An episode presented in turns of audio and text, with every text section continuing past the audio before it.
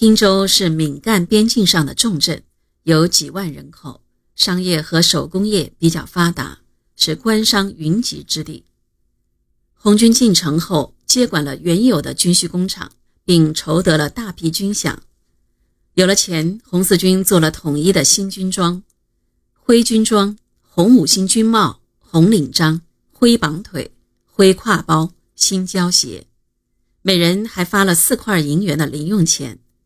这对从不官饷的红四军官兵可以说是一笔巨款。大家赶紧去理发、洗澡，装备一新的红四军官兵更显得英姿勃勃、威武雄壮。三月二十日，毛泽东在汀州新根别墅主持召开前委扩大会议。会上着重研究了江西、福建、浙江等南方各省的政治经济状况，针对蒋桂战争即将爆发的有利时机，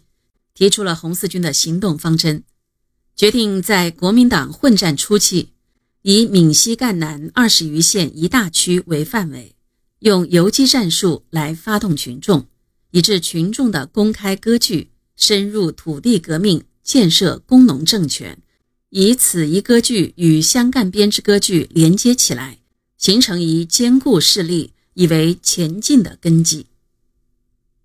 汀州会议的这一决定，明确地提出了在赣南、闽西一带范围内创建新的革命根据地的战略决策，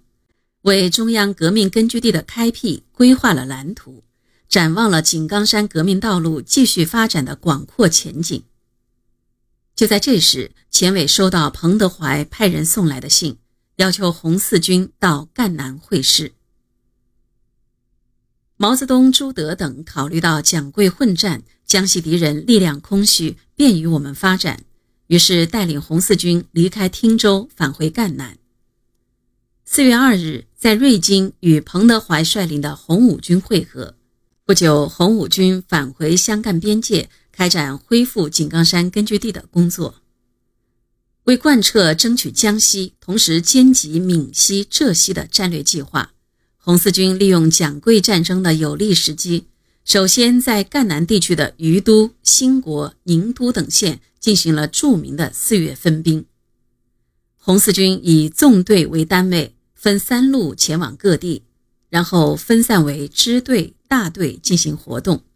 主要任务是深入发动群众，开展土地革命和建立各级红色政权。毛泽东率第三纵队来到兴国开展工作，并在这里颁布了《兴国土地法》。